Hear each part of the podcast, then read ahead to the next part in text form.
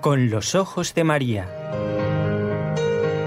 El mundo, la actualidad, las preguntas más profundas sobre Dios y la vida humana en todas sus facetas necesitan ser mirados con los ojos serenos de la Virgen, la Madre de todos los hombres.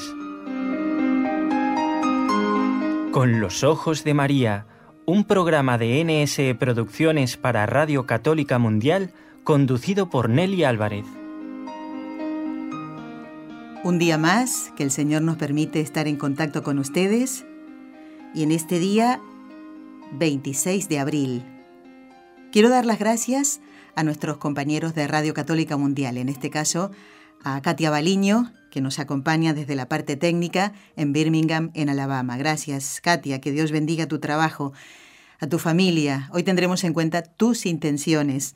Y también quiero dar las gracias a nuestro compañero, y en este caso esposo querido mío, Raúl García, que está en el control desde la ciudad de Barcelona, donde está el equipo NSE Nuestra Señora del Encuentro con Dios.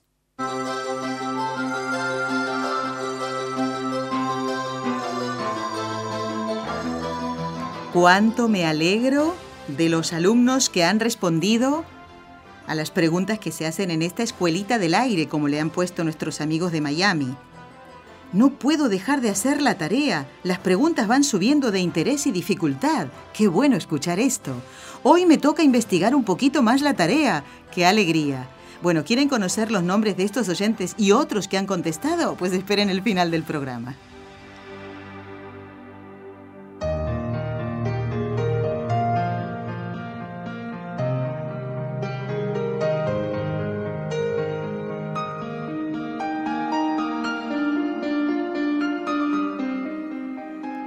Bueno.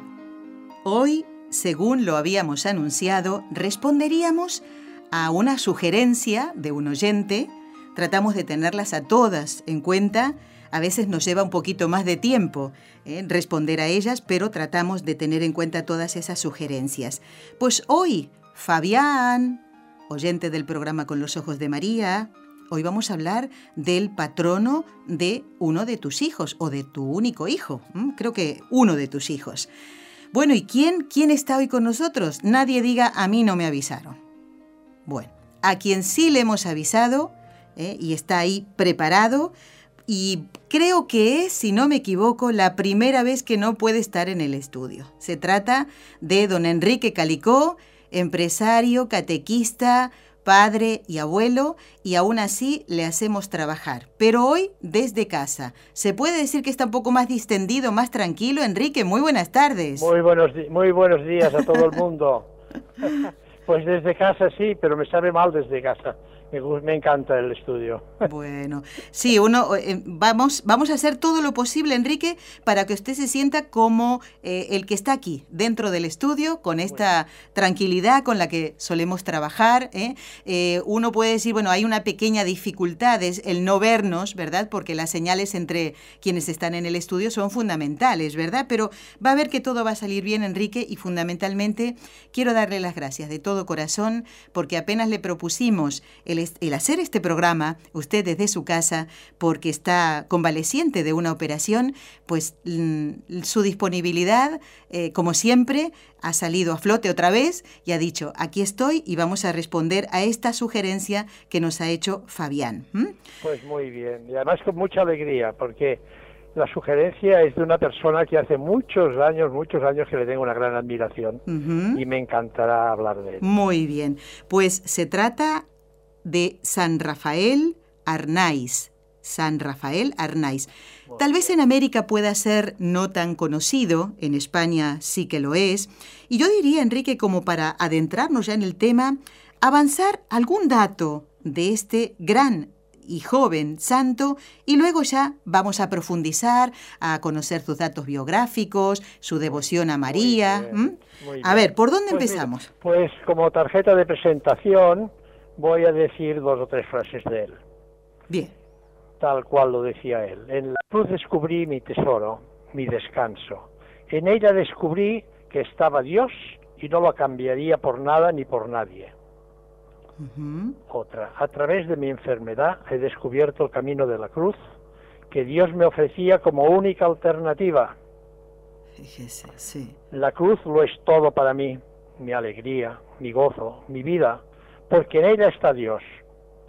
Bueno, estas expresiones que acabo de, leer y de decir, que en otro pudiera parecer una, vamos a decir, una mera aspiración piadosa, ¿no? En Rafael tenía un sentido muy profundo porque tuvo ocasión de demostrarlo durante toda su vida, bueno, su corta vida, para decirlo así, sobre todo al pasar por la dura prueba de la enfermedad que le obligó a salir repetidas veces del monasterio, torciendo esas ilusiones tremendas que tenía él y volviendo otras tantas a la vida monástica. O sea, salía, se iba a su casa, cuando se recuperaba un poco volvía al monasterio. Efectivamente, hay que decir que la enfermedad fue un crisol en que Dios quiso moldearlo. ¿eh? La amó hasta la paradoja de sentirse absolutamente feliz. Es curioso que alguien pueda amar su enfermedad, ¿no? Sí. y que me lo digan estos días a mí. A usted, claro. que el dolor de la rodilla no me deja dormir por la noche. Ay, Señor, Dios mío. Estamos hablando, sí, estamos hablando de San Rafael Arnaiz, considerado, esto hay que decirlo con voz muy fuerte, ¿eh? considerado el gran místico del siglo XX, que tenía el alma y el corazón enamorados de Dios. Muy bien.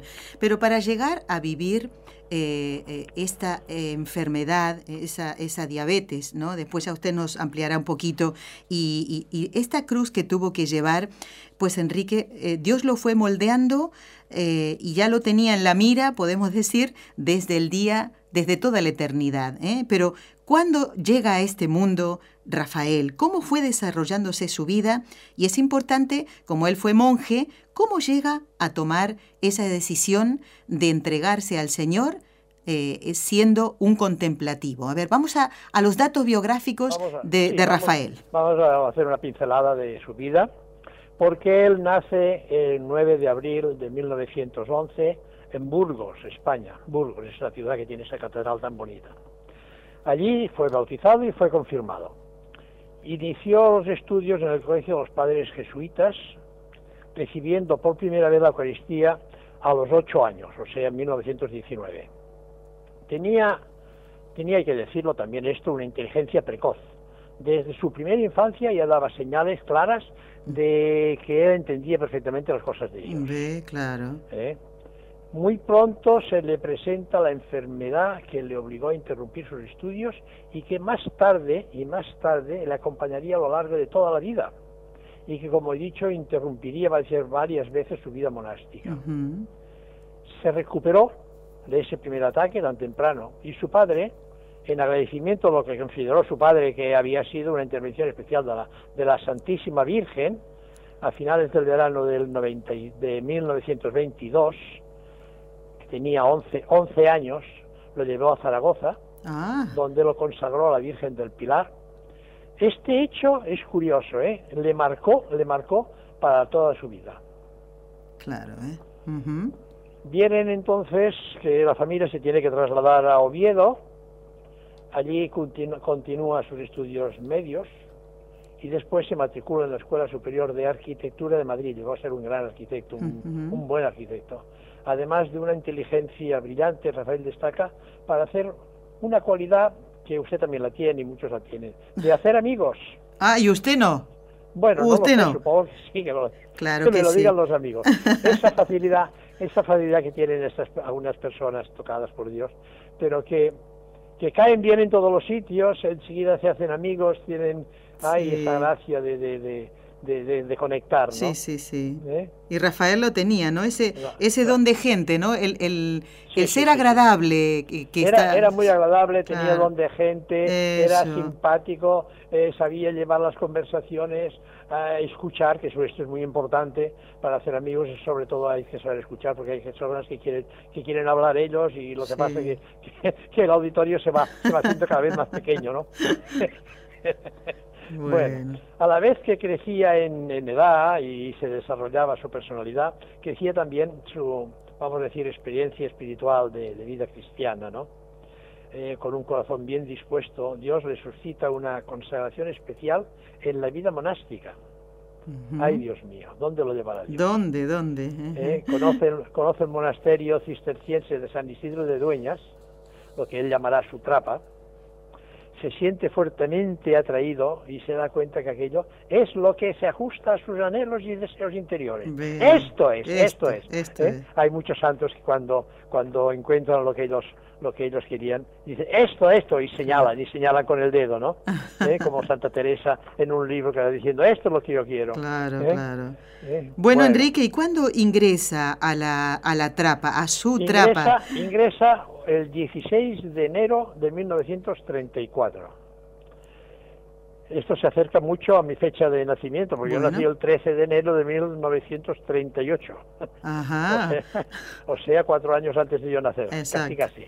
Dios le prueba misteriosamente con una penosa enfermedad que ya hemos hablado, sí.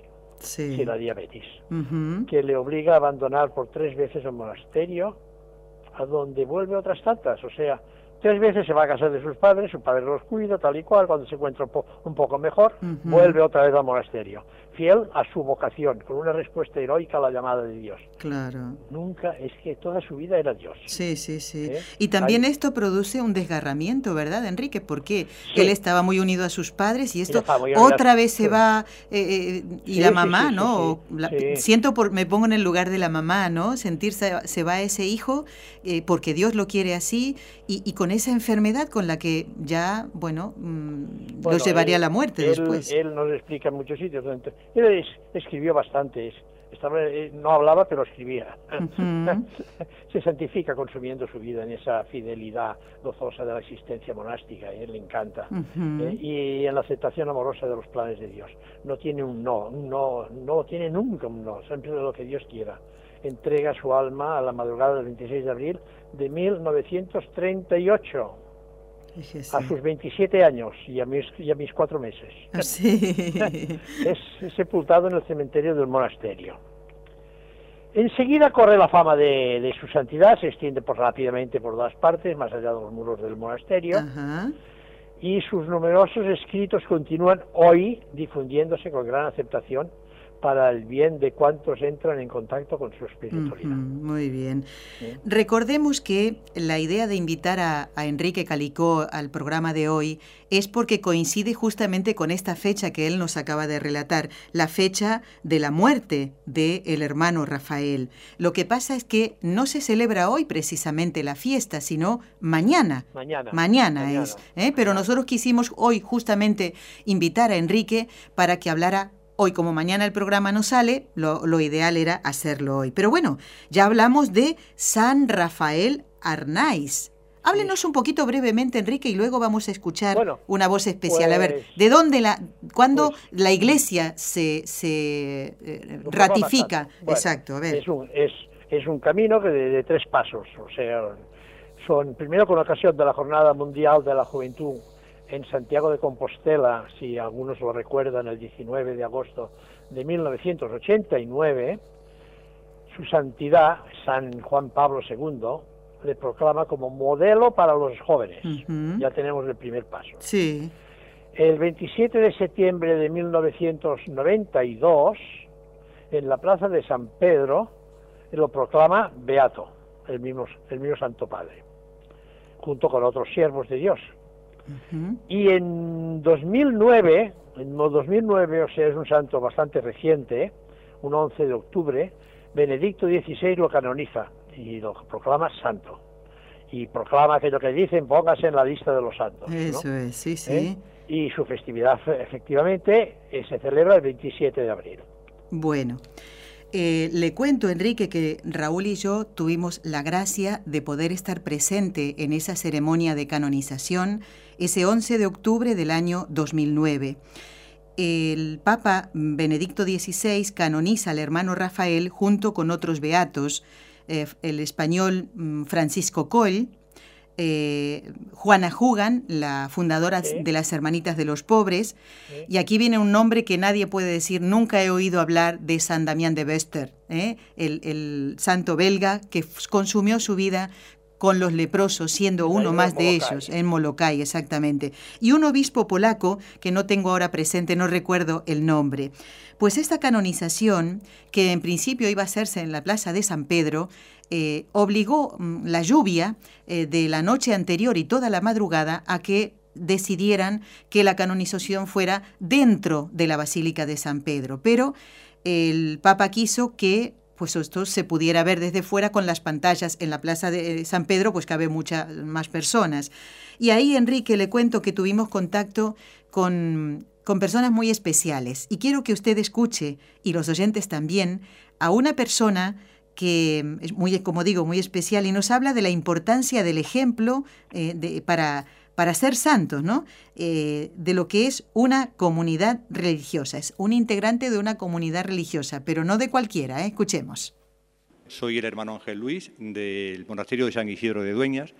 Entonces hemos venido a la canonización del Beato Rafael y estamos, de mi comunidad hemos venido 20 hermanos, entre ellos el Padre, por supuesto, y para nosotros significa muy importante. Primero, bueno, hablando un poquito egoístamente, primero para nuestra comunidad, porque uno de nuestros hermanos llega a los altares, que para nosotros es un acicate para que sigamos sus pasos. Y después es una gracia para toda la Iglesia, porque mm, un hombre que murió joven, con unas cualidades mm, humanas grandes, para escribir, una espiritualidad también muy... que todos nos podemos sentir identificados, porque él murió muy joven, con 27 años, y sufrió mucho por su enfermedad. Entonces, todo más o menos en una etapa de nuestra vida tenemos que pasar obligatoriamente por una etapa, de sufrimiento. Entonces, con sus escritos, pues nos ilumina para que nosotros podamos siempre tener una forma de ver las cosas distintas. Porque mm, ante las adversidades tenemos dos, soluciones, o hundirnos o mirar para arriba. Entonces, Rafael, aunque era humano, él sufría, en sus escritos se ve como en unos días está decaído y en otros días está levantado, como nos puede pasar a todos. ¿eh? Pero, sin embargo, él siempre tenía un gran amor a Dios, todo sabía que, era, que la mano de Dios estaba en todos sus sufrimientos y él tenía mucha devoción a la Virgen, era muy devoto de, de María. Entonces, yo pienso que también la cualidad de que él murió muy joven es un atractivo muy grande para toda la gente. Él murió justamente a los pocos días de cumplir 27 años. Pero una cosa muy curiosa, en el monasterio no llegó a estar dos años, porque él se salió varias veces por la enfermedad, pero juntando día a día el tiempo que estuvo en el monasterio no llegó a dos años, fue más o menos 18 meses. Entonces, pero claro, él antes de entrar en el monasterio ya traía una vida interior bastante fuerte. Y a mí me sorprende porque yo unos ejercicios espirituales los pasé totalmente con las obras completas de Rafael y iba cogiendo frases. Entonces me sorprende mucho que Rafael, por ejemplo, con 18, 19, 20 años, antes de entrar en el monasterio, tiene frases que son impresionantes. O sea, que para un chico de su edad decir esas cosas mm, quiere decir que ya con esa edad tenía una madurez tanto humana como espiritual muy grande. Entonces yo animo a la gente a que conozca a Rafael, sobre todo conozca sus escritos, porque él tiene, están publicadas por lo menos en español y en varios idiomas, en inglés, francés, chino, polaco, alemán, y nos puede ayudar a cualquiera. Bueno, damos las gracias al hermano Ángel Luis, eh, que grababa este corte de voz en aquel eh, octubre del año 2009 ha resaltado la espiritualidad, la vida interior de, San Rafael, del hermano Rafael. Enrique, háblenos ahora de la espiritualidad de este joven trapense. Pues me ha encantado escucharle, ¿eh? escucharle. Yo sé que me voy a repetir muchas cosas, lo sé, pero, pero irá bien para el público porque sí se retiene más. Muy bien, muy bien. Eh, él tenía una frase, era una frase que lo decía todo, solo Dios, ¿eh? solo Dios. Esta frase ya para él lo decía todo. Dios lo llena todo en su vida. Sin Él, nada tiene sentido. Veamos algunas otras frases que él decía. A ver. Dejo lo que es nada para tenerlo todo. Oh. Esto, esto es que lo dices ahí fuera en la calle y la gente no te entiende. Cree que es chino. Pero lo dices, lo dices en boca del hermano Rafael, todo como yo le he venido llamando toda la vida.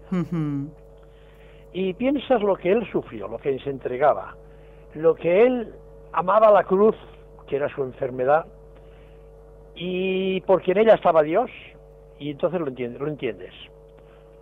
dejo lo que es nada para tenerlo todo. Se parece mucho a la frase de Santa Teresa, ¿no? Sí. Solo Dios llena el alma y la llena toda. Otra de las cosas que decía. La verdadera felicidad se encuentra en Dios y solamente en Dios. Ay, si la gente entendiera esto. Sí, Enrique, claro. El que no tiene a Dios necesita consuelo. Pero el que ama a Dios, ¿qué más consuelo? ya lo tiene todo. Precioso, ¿eh? A mí me encanta esta Precioso, frase. Siempre, ¿eh? El amar a Jesús forzosamente se ama lo que Él ama. Es, es de una profundidad tremenda esto. Porque ¿qué es lo que ama Dios? Dios nos ama a todos. A todos, sí. Amamos a todos. A los altos, a los bajos, a los gordos, a los flacos. A todos nos ama. Al pecador ama y quiere, y quiere, y quiere. Ahora que hemos pasado a la divina misericordia, sí, eh, sí, sí. quiere que todas, todas, todos vayan otra vez eh, a, a, a, regocijarse en su alma. Sí. Bueno, su espiritualidad era tan rica en matices, está polarizada en la búsqueda de Dios, como he dicho, que cada vez que se hace más dominante en su vida, o sea, a medida, a medida que va teniendo, para decirlo así, más fuerte la enfermedad, a medida que avanza, a medida que sufre más, a medida que lo, lo entrega todo a Dios, a medida de esto, esto va dominando más su vida, es este, este Dios que va creciendo en él, ¿no? Por eso la vida de Rafael es ante todo un testimonio de, ¿cómo voy a decirlo?, de la transcendencia de Dios, de lo absoluto de Dios. Uh -huh. No un Dios de quien se conoce muchas cosas, sino un Dios que él ha experimentado en su vida y que le ha fascinado. Sí. Porque hay cosas muy divertidas. Ahora me acuerdo de Padre Pío que decía en los libros se busca a Dios, ¿no? Pero en la oración se lo encuentra. Exacto. ¿Eh? Es que es así, ¿no? Podemos saber muchas cosas de Dios, pero si no lo encuentras, y él lo encontró, él lo vivió, él lo experimentó. ¿Mm? Bueno, pues así, fascinado por Dios, descubrió que la vida monástica era su camino, porque sintió que Dios le llamaba a vivir solo para buscarle a él en una vida oculta. ¿eh? la de no ser, a fin de ser únicamente para Dios. Es curioso esto porque a veces queremos ser, ¿no? Y comunicarlo. Leí, no sé dónde leí, a Dios le sobran, le sobran uh, gente que, que, le haga publicidad, ¿no? y en cambio, en cambio le faltan testimonios. Claro. Y eso es, eso es lo que lo que convierte, ¿no? Más que Exacto, el convierte el testimonio, el testimonio exactamente. Pero Dios sí. no lo pedía, no lo pedía como testimonio abierto, sino un testimonio oculto, Escondido. que la gente tuviera que ir a buscarlo, ¿eh? allí a través de sus escritos, porque le dio tiempo para hacer estos escritos. Uh -huh. Bueno, él era un, un sediento de Dios, su única aspiración era la de vivir para amar, porque era un hombre hecho para amar y porque Dios no quería más que su amor, que sea un amor desprendido de todo. Y porque no quería que su vida fuera otra cosa más que un acto de amor. Y quería amar a Jesús con frenesí.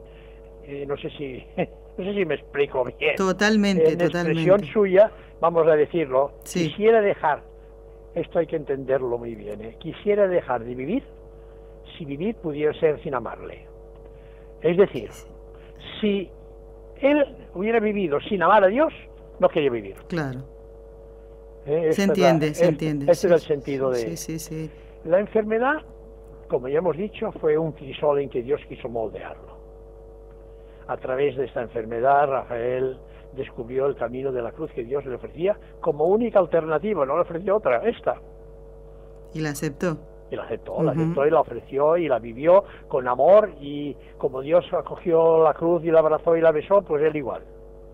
Amó la cruz hasta la paradoja de sentirse absolutamente feliz porque se sentía absolutamente desgraciado. Es curioso esto, ¿eh? Purificado en el amor y en el dolor. Se hizo cada día más transparente a Dios, a su espíritu y a los hombres. Uh -huh. Cuando escuchábamos al hermano Ángel Luis, hermano trapense, eh, dijo, le tenía mucha devoción a María y, sí. y, solo eso, luego pasó a otra cosa, pero a usted, entonces ahora viene la pregunta, ¿cómo manifestaba ese amor a la Virgen Santísima el hermano Rafael? Ay, tenía una frase muy buena. Decía, no le bastó a Dios entregarnos a su Hijo en, en una cruz, sino que además nos dio a su a María. Qué grande es Dios, qué dulce es María. Fíjese, qué grande uh -huh. es Dios, qué dulce es María. Otra nota muy significativa de su espiritualidad es su amor entrañable que tenía a María, que ocupaba un lugar central en su camino hacia Dios. De ella, de ella vamos a ver, ella, él dice que de ella recibía ayuda, luz, consuelo. Uh -huh. Y con ella mantiene unas relaciones llenas de confianza sencillez y ternura. No le voy a decir más. Claro, como un hijo, ¿eh? como un niño pequeñito con su mamá, ¿eh? la ternura, confianza, sencillez y ternura. Y ternura, exactamente. Enrique, a ver si, no sé si lo pongo en un apuro. Tiene que decirnos las palabras, a ver, claves que están o que usted entiende están en el eje de la santidad del hermano Rafael Arnaiz. Siempre me ponen apuros, ¿eh? Eh, pero usted sabe salir, usted sabe salir, ¿eh? Sí, bueno, vamos a ver, vamos a ver si salen 10 o salen 9 o 8 o 11. Vamos, primero alegría. Segundo, abandono. Alabanza a Dios. Silencio, qué importante era para el silencio. Vocación. Cruz. Enfermedad. María. La Virgen María. Y serenidad son palabras que para él alcanzan un valor más, más diríamos, más pleno cuando acaban conduciendo a, Jesús, a, perdón, a Rafael a afirmar que el centro de su vida era Dios. Solo Dios. Solo Dios, solo Dios. Expresadas en sus escritos, os podemos ver esto uno, uno y otra y otra y otra vez, eh, como camino de la santidad. No hay duda que eh, debemos dar gracias a Dios porque, como decía el hermano Ángel Luis, las obras completas del hermano Rafael están traducidas a tantos idiomas, ¿verdad? Es decir, que se puede hacer un bien mayor. Pero, eh, Enrique, quiero ahora que compartamos la palabra de alguien a quien el hermano Rafael ayudó, si bien son mm, de épocas diferentes, eh, estamos hablando de el cardenal Antonio Canizares, que es el actual arzobispo de Valencia, con quien también nos encontramos en octubre del año 2009 para la canonización del hermano Rafael. En esa época el cardenal Cañizares era el prefecto de la Congregación para el Culto Divino y la Disciplina de los Sacramentos. Pues a él le preguntábamos qué ha significado el conocer esta alma tan especial, la de el hermano Rafael, en su vida, cardenal, y él respondía lo siguiente. Ha significado en mi vida mucho el hermano Rafael sin duda ninguna es un santo de los tiempos modernos. Él vivió una época muy dura, de grandes cambios, una etapa crucial en la historia de, España y la historia del mundo, donde se asistía a las grandes revoluciones, que todas ellas eran al margen de Dios y en contra de Dios. Y él, sin embargo, pues fue el testigo que busca a Dios que solo Dios es necesario, nos dice, y que vive los años que estuvo en la trapa con una alegría inmensa en medio de su enfermedad, buscando únicamente a Dios, solo Dios, nada más que Dios. Y esa es la gran respuesta y esa es la gran revolución de Dios, como dijo el Papa a los jóvenes en el encuentro de Colonia.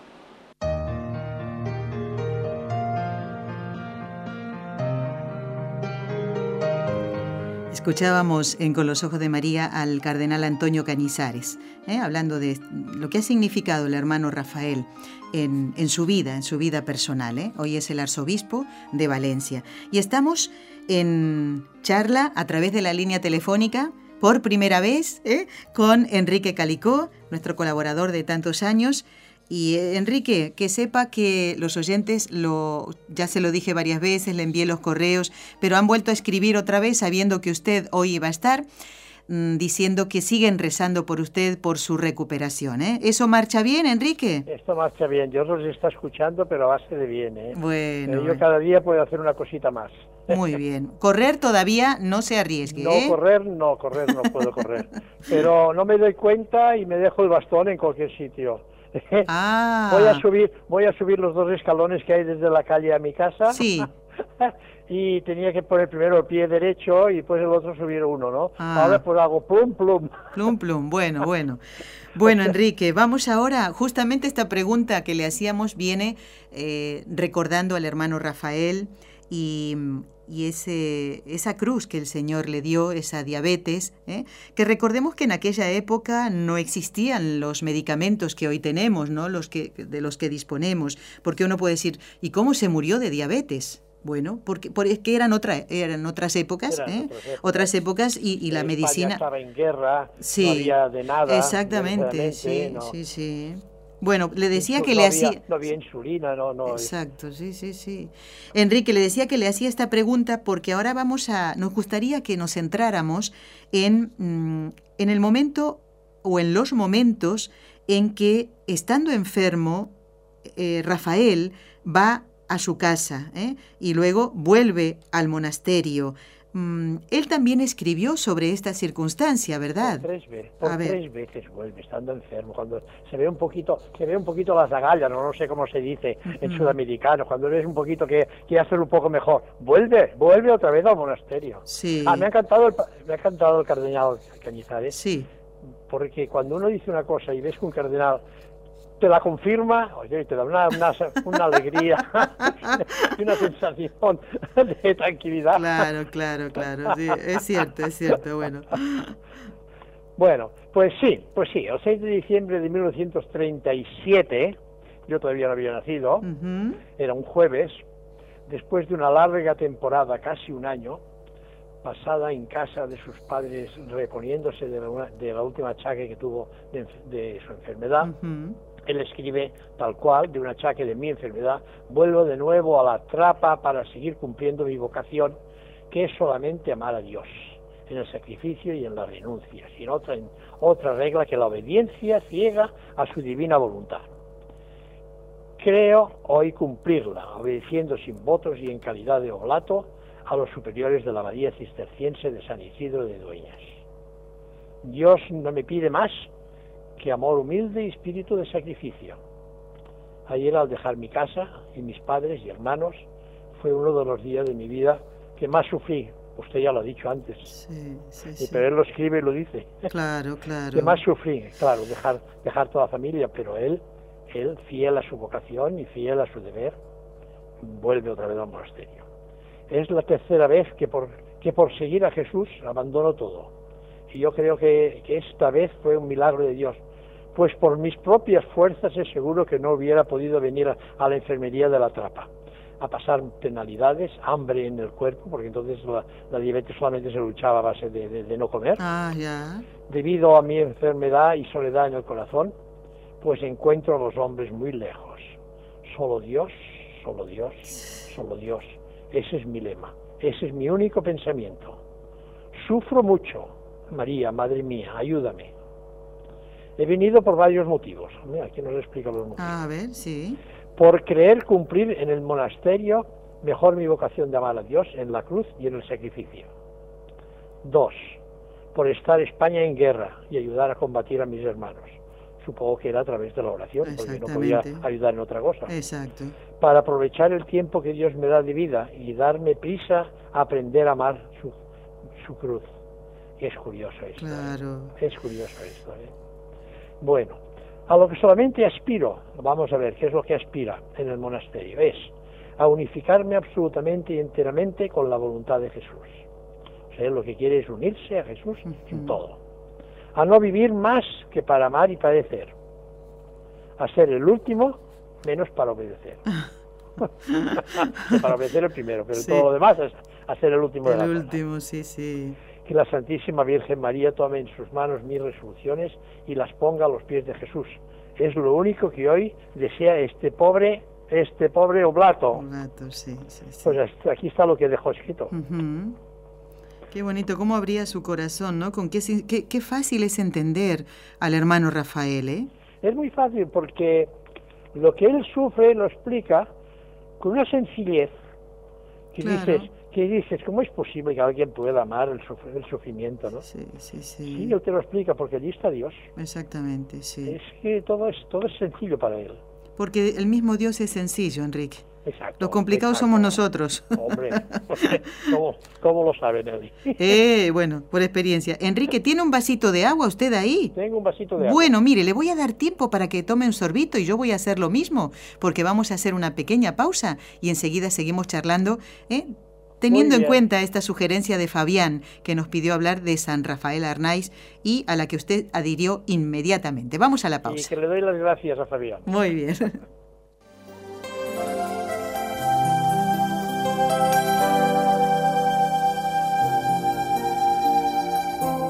Estás escuchando en Radio Católica Mundial el programa Con los Ojos de María, en vivo y en directo, presentado por el equipo Nuestra Señora del Encuentro con Dios desde Barcelona.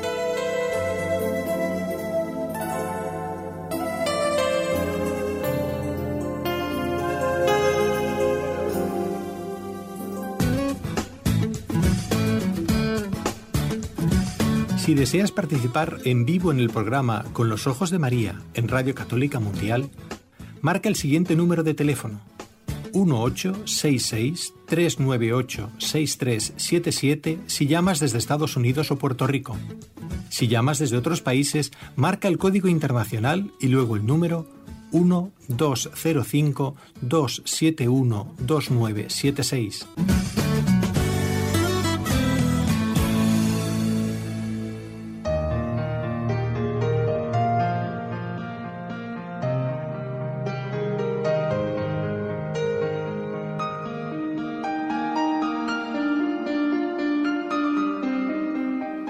Seguimos en el programa correspondiente al día miércoles 26 de abril, en la víspera de la celebración de eh, este ejemplo de santidad, especialmente para la juventud, como es San Rafael María Arnaiz. ¿eh? Ahí tiene el nombre de María. Enrique, ¿ha estado alguna vez usted en La Trapa, en el monasterio de San Isidro de Dueñas? No, no, no he estado nunca sé que está por, por Palencia, ¿no?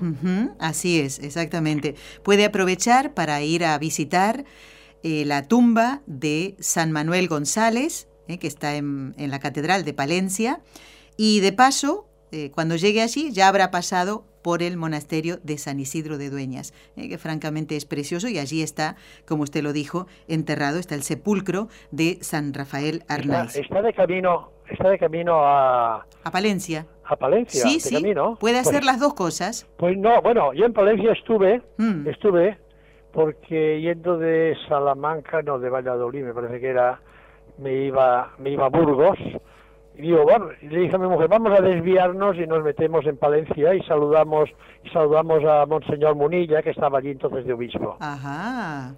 Eh, y seguramente que pase por delante, sí. Claro, bueno, pues ya sabe, cuando se reponga Enrique, ¿eh? tiene eh, pues esta sugerencia que le hacemos nosotros para que vaya. Realmente es un lugar mm, que invita al silencio, a la oración, ¿eh? y allí podemos, puede rezar frente a la tumba del hermano Rafael. Estamos hablando de, como decía él, mi trapa, su trapa, sinónimo de silencio. Mm, vamos a hablar un poquito de este lugar que el Señor eligió para Rafael.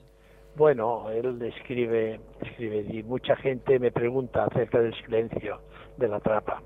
Y yo no sé qué contestar. Pues el silencio de la trapa, pues no es silencio.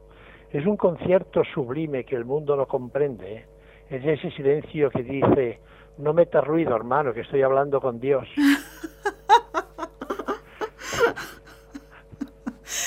Qué bueno esto, ¿eh? Es, muy es, es, que tiene, tiene frases muy buenas. Y muy simpáticas, claro. Es el silencio del cuerpo para dejarle al alma gozar de la contemplación de Dios en esto tiene una razón tremenda, porque es que es verdad, es verdad.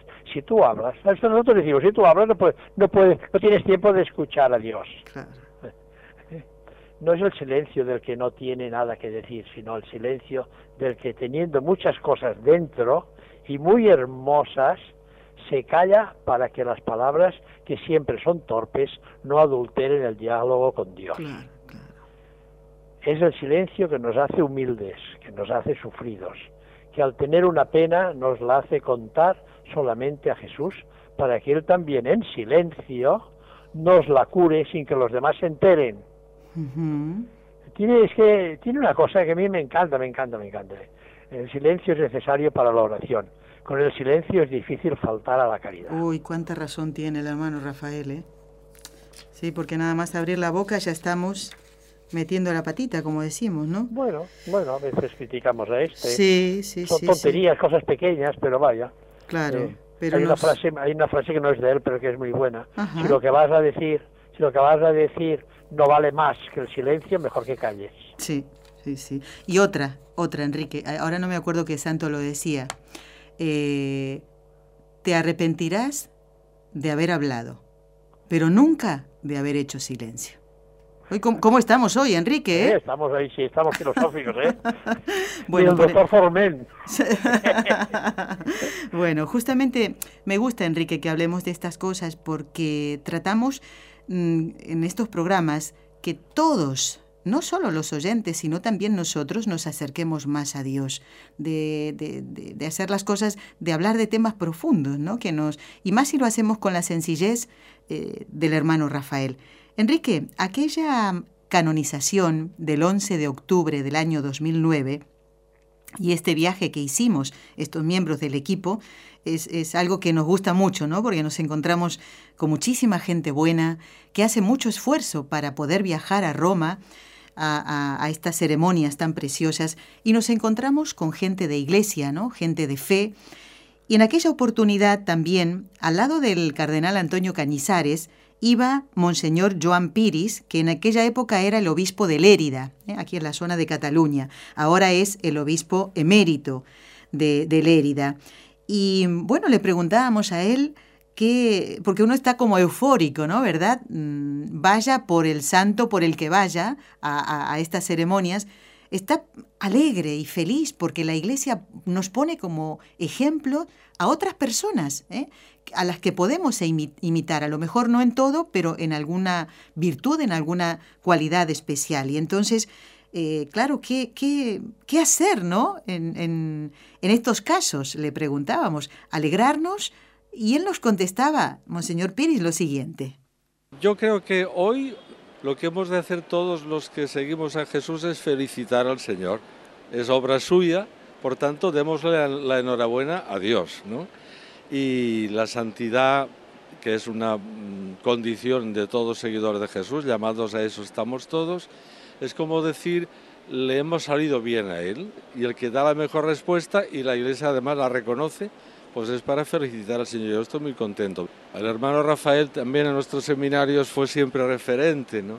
Y por eso también le tenemos en España tan, en tanta consideración y gratitud, porque al final nos plantea muchos problemas a todos. ¿eh?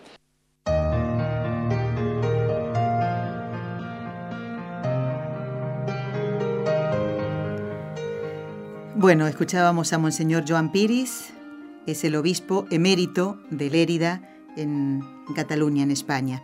Y estamos en comunicación con el colaborador de tantos años, Enrique Calicó, que enseguida aceptó esta propuesta, esta sugerencia de Fabián, nuestro oyente, es un oyente habitual, Enrique, y nos decía, me gustaría mucho que hablaran del patrono de mi hijo. ¿eh? Es bonito conocer, ¿verdad, Enrique?, la, vida de, de, nuestros santos patronos. A ver, ahora a lo mejor lo pongo en un aprieto. ¿Usted conoce la vida de San Enrique?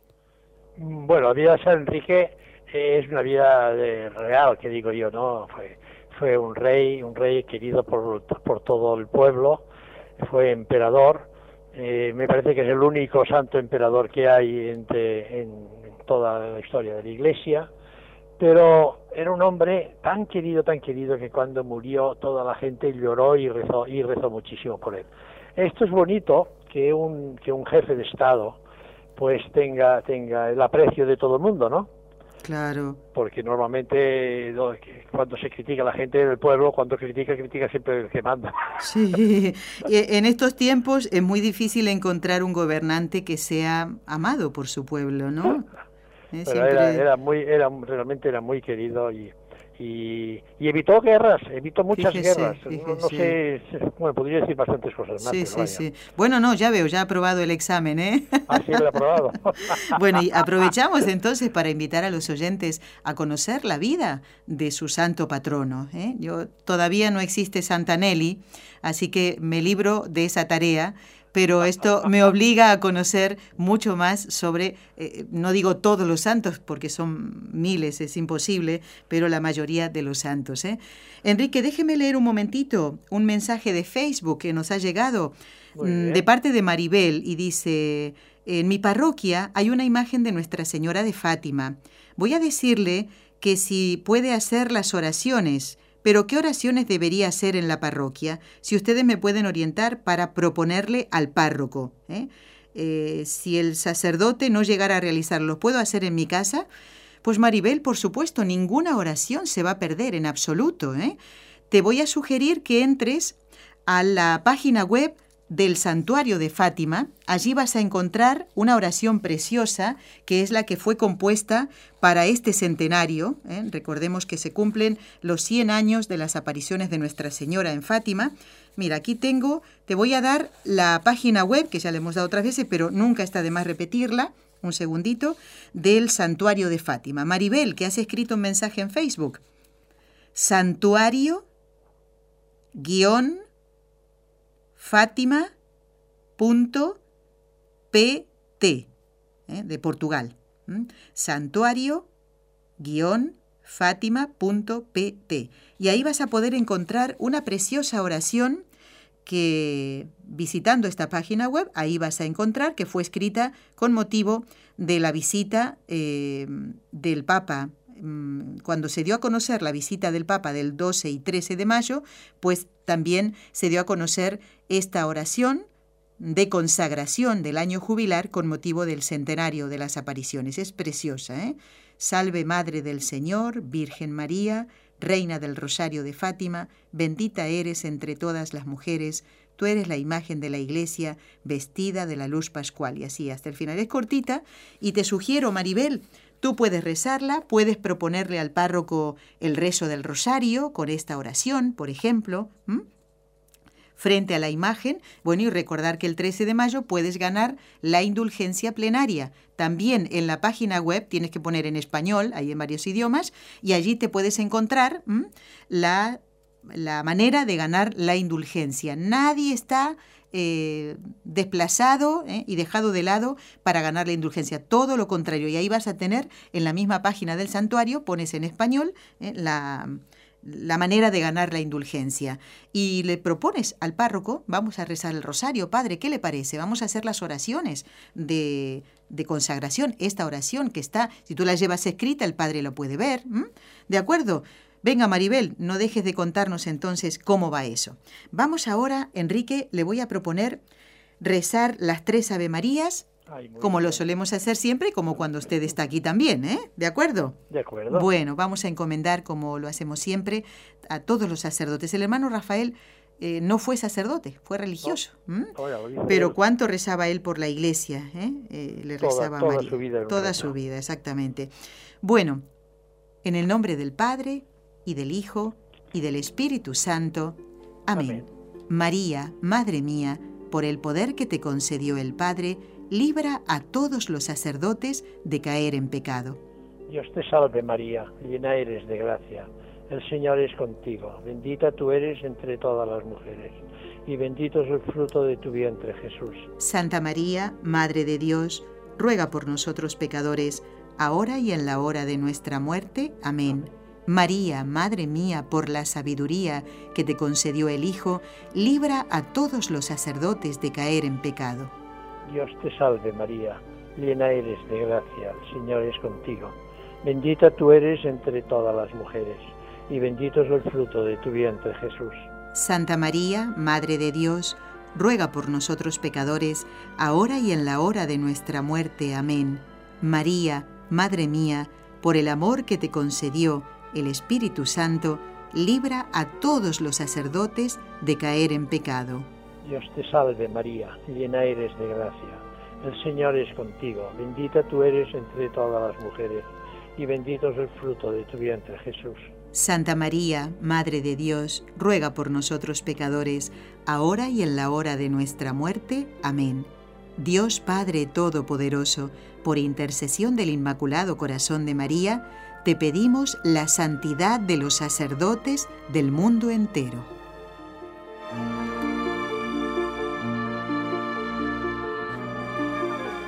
Enrique, ¿está cansadito o cree que puede seguir hasta el final del programa? ¿Qué le parece? No queda nada. Bueno, bueno, bueno. Es como aquel que se cae del balcón y cuando le falta un metro dice, va, para un metro ya lo salto. Ay, Dios mío, bueno. Eh, vamos a ver. Enrique, eh, ¿Qué le parece si vamos haciendo así? Usted lee algunas frases del hermano Rafael, despacito para que lo podamos meditar, y, voy leyendo algunos de los correos que tengo pendientes. ¿Qué le parece? ¿Mm? Me parece fantástico. Bueno, usted elija a lo mejor unas dos o tres frases y luego yo voy con un correo y así ¿eh? vamos y vamos nos da el tiempo para tengo- ir aquí meditando. tengo una que me gusta mucho. A ver. Callemos a todo, para que en el silencio oigamos los susurros del amor, del amor humilde, del amor paciente, del amor inmenso, infinito que nos ofrece Jesús con sus brazos abiertos desde la cruz. Si quieren meditar esto, da mucho para meditar. Ujú. Callemos, guardemos silencio, pues en él hallaremos, si sabemos buscarlo, nuestro tesoro que es Dios. En el silencio el sufrimiento es más eficaz. Cuando callamos es cuando más cosas decimos.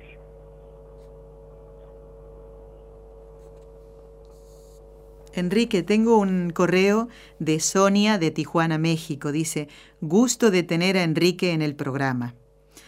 Eh, Sonia, ¿estás contenta, igual que nosotros, de que Enrique esté aquí? Nos dice ella eh, que está un poquito triste, Enrique, porque no puede venir a la peregrinación junto a nosotros, pero nosotros le hemos prometido pues que la vamos a tener en nuestro corazón, ¿no? Que, que viajará con nosotros. ¿eh? Tijuana, Sonia. Sí, Sonia de Tijuana en Si México. mal no ¿m? recuerdo, yo la felicité por Navidad. Ve, ahí está. Muy bien, pues la tiene presente también Sonia, igual que Fabián, es una oyente de siempre. Nos dice eh, Sonia que va a seguir todos los detalles por la radio, ¿eh? los detalles de la peregrinación.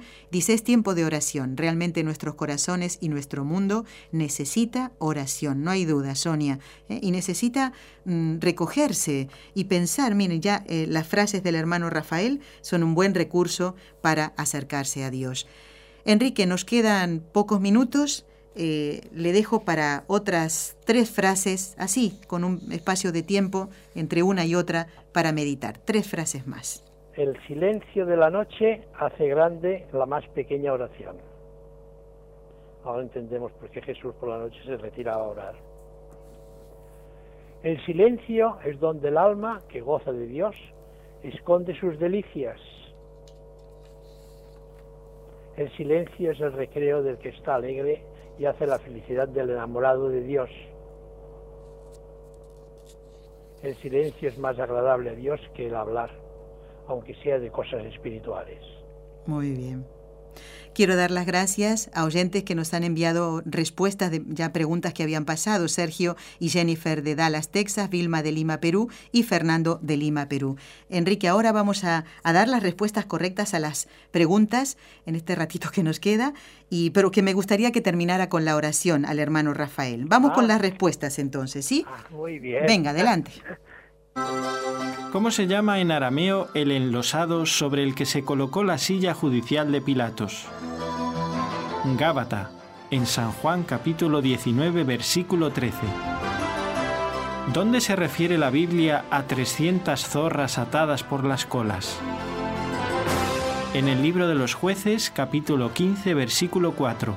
Las ató Sansón.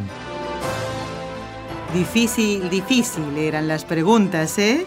Bueno, quiero dar las gracias a oyentes de Estados Unidos. Blanca de Florida, Elizabeth y Luis también de Miami, Florida, María de Fort Worth, Texas, eh, de San Antonio, Texas, María Reyes, de Argentina, Dora y su familia. También escribieron Jorge, Angélica de Colombia, José Manuel de Zaragoza en España, de Lima, Perú, Fernando, de Cuba, José Ramón y Sonia de Tijuana, México también. Estoy muy contenta porque les ha resultado difícil eh, estas respuestas, pero lo han conseguido. Enrique, gracias Sí. por todo y la el- estos segundos finales para la oración. Para la oración, Dios mío, mi todo, que hiciste a San Rafael un discípulo amoroso en su paso caminante por los caminos de la cruz de Cristo, concédenos que por su em- ejemplo e intercesión te amemos con el mismo inmenso amor con que Él, tu humil- humilde siervo, te amó. Y siguiendo el camino de la cruz con el corazón ardiendo, entremos en la Pascua del Señor y resucitemos con Él a la vida eterna. Por Jesucristo nuestro Señor. Amén. Bueno, hemos dicho mucho, ¿eh? Así es, Enrique. Le agradecemos de todo corazón y hasta otra oportunidad, si Dios lo quiere. Que Dios lo bendiga y seguimos rezando por usted. Pues muchas gracias por todos. Doy una- agradezco a todo el mundo todas las oraciones que han hecho porque dan resultado. ¿eh? Muy bien, y felices Pascuas de Resurrección. Eso es.